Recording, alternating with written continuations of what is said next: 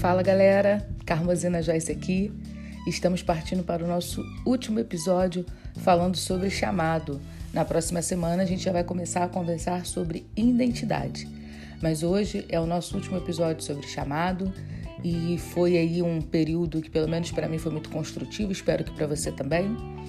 E olhar para o chamado de Abraão, como eu disse desde o início, é olhar para o chamado de todos nós. Abraão é o pai da fé. Então, todos aqueles que têm fé e que caminham pela fé, caminham é, debaixo do chamado de Abraão, né? Por isso, é, essa seleção de, de pegar este texto base, essa história como base, para que nós possamos entender como funciona o nosso próprio chamado. E o nosso texto, né? A gente já conhece, Gênesis 12, capítulo capítulo 12, versículo 1 e 2, que diz: Ora, o Senhor disse a Abraão: Sai da tua terra, da tua parentela, da casa do teu pai, para a terra que te mostrarei, e fartei uma grande nação, e abençoar-te-ei, e engrandecerei o teu nome, e tu serás uma bênção. Nós falamos sobre sair dessa terra dos nossos pais, dessa terra de conforto, falamos sobre ir para a terra da promessa, alcançar a promessa, não só a promessa da ressurreição, da salvação, mas eu digo as promessas terrenas, né? as promessas que o Senhor nos faz enquanto ainda estamos aqui, enquanto ainda estamos vivendo nesta terra, né? vivendo aqui é, como seres humanos, digamos assim, ainda não fomos glorificados, né? Então são essas as promessas das quais eu estou me referindo. A gente buscar a promessa palpável, da mesma maneira que Abraão buscou, porque Abraão caminhou em direção a uma terra realmente, uma terra física, uma terra que existia, que precisava ser conquistada. E é sobre isso que eu estou falando, né? Sobre ir em direção às promessas que Deus nos fez. Falamos sobre a responsabilidade de Deus em fazer de nós em como isso funciona, porque muitas vezes nós trazemos a responsabilidade de realizar os planos de Deus para nós mesmos e queremos carregar isso como um fardo, né? E seria um fardo de fato muito pesado, porque nós não damos conta de cumprir as promessas do Senhor. Se Deus prometeu, Ele é o responsável por fazer acontecer, né? A Bíblia diz o querer e também o que? O realizar. Então não cabe a nós é, querer fazer aquilo que só o Espírito Santo pode fazer, né? O ato da conversão, o ato do arrependimento, o ato da reflexão, tudo isso cabe ao próprio Deus. Não somos nós que temos que fazer, é Deus. Cabe a nós sermos disponíveis, disponíveis para que nós sejamos a ferramenta para que Ele possa realizar a obra é, dele mesmo, né? Então Dentro desse processo, nós somos responsáveis por ser cooperadores e não por ser realizadores. E isso alivia um pouco da pressão sobre nós mesmos, né? Porque muitas vezes achamos que chamada é simplesmente fazer a obra e toda a responsabilidade de fazer é nossa e a gente coloca né, o peso em cima do, do nosso talento, a gente coloca o peso em cima de nós mesmos, mesmos quando na verdade existe um limite, né? A gente pode ser muito talentoso, a gente pode ter uma boa oratória, a gente pode estudar muito, mas quem convence é o Espírito, quem mantém a igreja ligada com o corpo é o Espírito, não é a nossa persuasão, não é o nosso bom talento, é o Espírito Santo de Deus. Então, se não for o Espírito, de nada adianta, né? Podemos dizer assim porque é uma realidade, senão seríamos como os artistas, né? O que é o artista? Ele entretém, ele apresenta algo muito bonito, é muito legal, mas não opera mudança. Então, um ministro, um, um, alguém ativo na obra de Deus que só apresenta talento é como um artista apresenta algo bonito, entretém por um período, mas não opera mudança, porque a mudança vem através do Espírito Santo. Um homem só se torna um novo homem através do operar de Deus. Então, quem faz, quem é o responsável é o próprio Senhor. Além disso, ele é responsável por, por, por é, prosperar os recursos, por nos abrir portas e fazer tantas outras coisas que é necessário para a gente realizar a obra dele. Então, vale ressaltar que quem faz é Deus, nós somos cooperadores. Não traga a responsabilidade do chamado toda para suas costas, a fim de que é, você mesmo realize tudo, porque você vai se sentir frustrado e cansado, né? Até querendo desistir. É, coloque em Deus as expectativas que Ele vai realizar. E por último, nós vamos falar sobre esse último trechinho do versículo 2, a parte B do versículo que diz: E tu serás uma bênção. Então, como eu disse, Deus ele dá três responsabilidades para Abraão e fica com uma. Ele diz: sai você, vai você, porque eu farei, mas tu serás. E eu gosto muito desse tu serás porque ele traz à tona uma realidade sobre o chamado. A, a, a, principal função do chamado não é fazer com que tenhamos coisas, mas a principal função dos chamados é fazer com que sejamos alguém em Deus. O Senhor não disse para Abraão, e tu terás. Ele disse: Tu serás. E hoje nós vivemos num contexto onde somos muito focados no que as pessoas têm. As pessoas elas se tornaram as suas posses.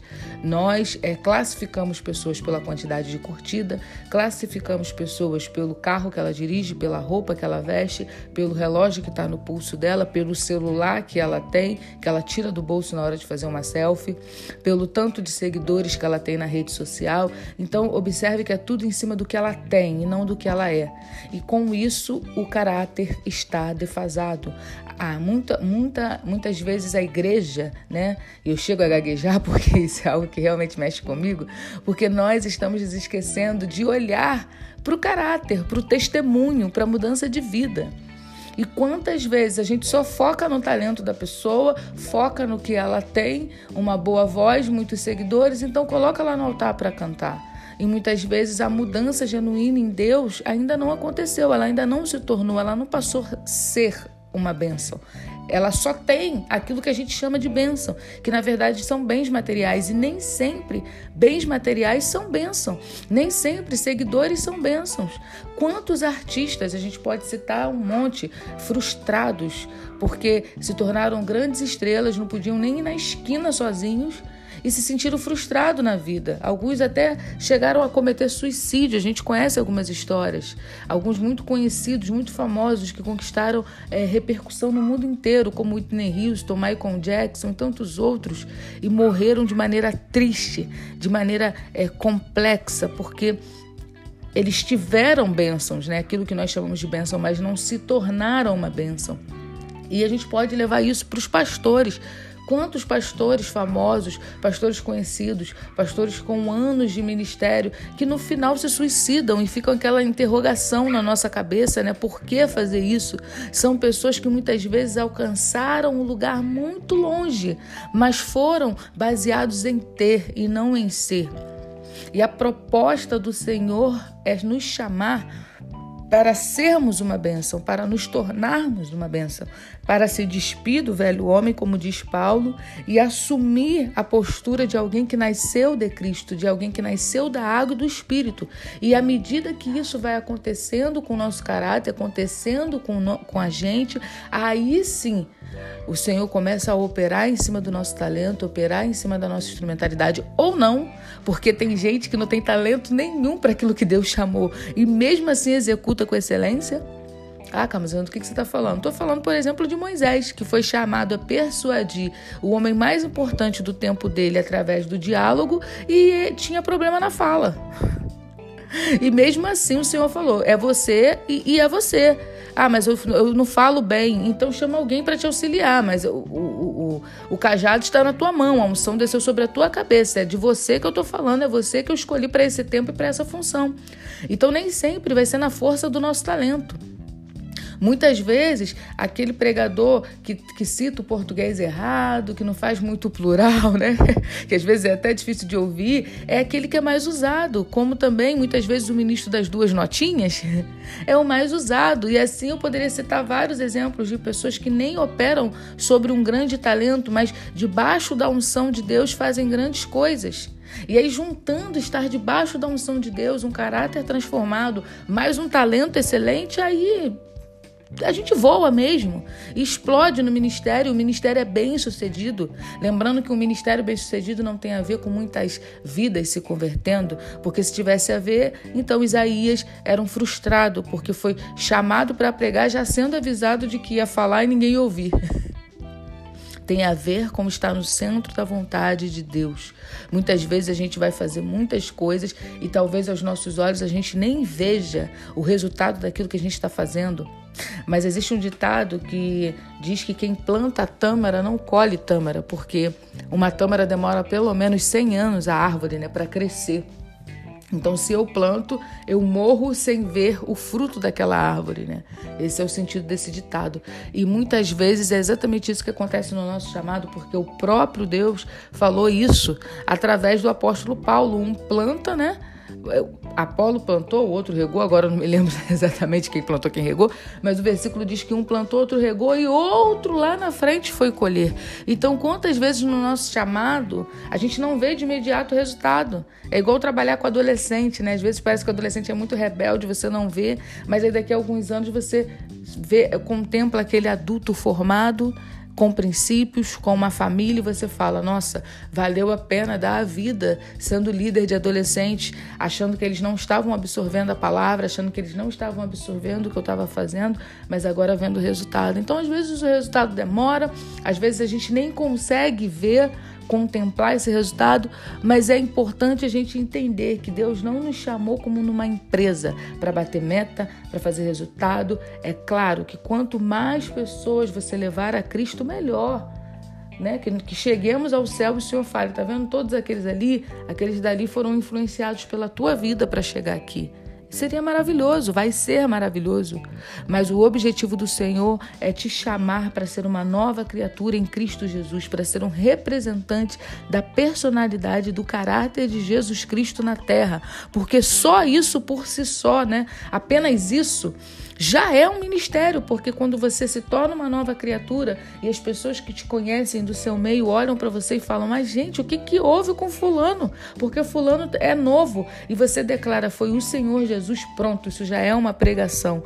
Pronto, isso já é um, um, um, uma evangelização, porque a pessoa vai entender que a paz que excede todo entendimento que está sobre você é o que ela precisa e ela vai querer se render a Deus através do seu testemunho.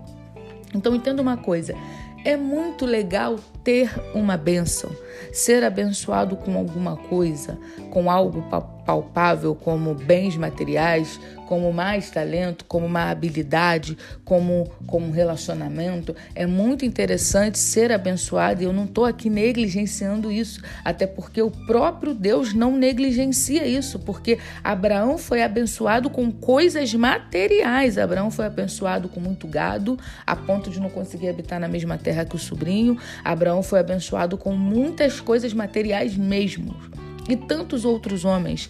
E eu sou de uma política, acredito que Deus não tem crise com bens materiais, não. O problema é quando o bem material se torna o nosso Deus e fica no lugar dele, mas ele não tem crise com dinheiro, até porque ele é o dono do ouro e da prata. E, e, e o recurso, a prosperidade está em suas mãos. Eu costumo brincar que aqui no, na nossa vida terrena, né, é, o dinheiro é uma crise o tempo todo e é a única coisa que a Bíblia também chama de Senhor. Mas aí a gente olha para Nova Jerusalém e a Bíblia diz que lá as ruas são de ouro, então o que nos causa perturbação aqui lá é apenas asfalto.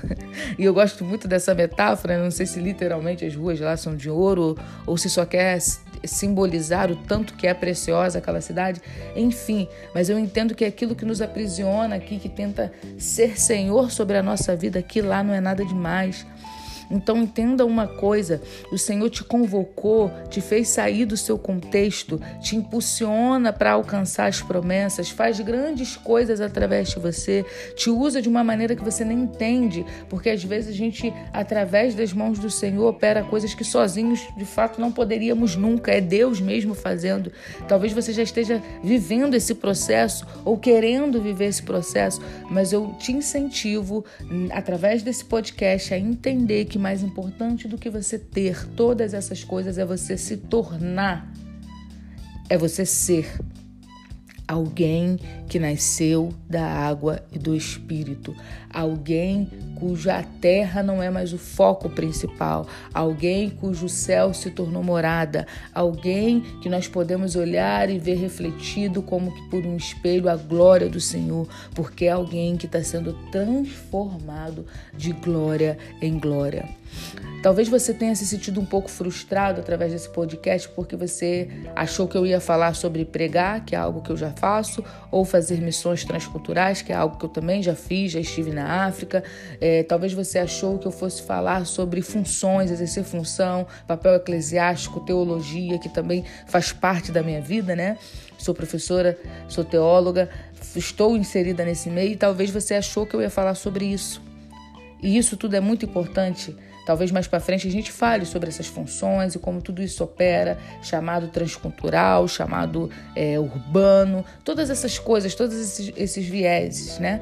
todas essas divisões. E nós podemos um dia falar sobre isso aqui, mas é primeiro necessário entendermos que fomos chamados para ser e não para ter. Não adianta ter um chamado se eu não sou alguém transformado por Cristo Jesus, transformado pela glória porque esse chamado provavelmente em pouco tempo vai ruir, vai vir abaixo, como um edifício que foi construído sem base, como um edifício que foi construído sem sapatas, sem estrutura, sem ter a escavação para baixo na terra.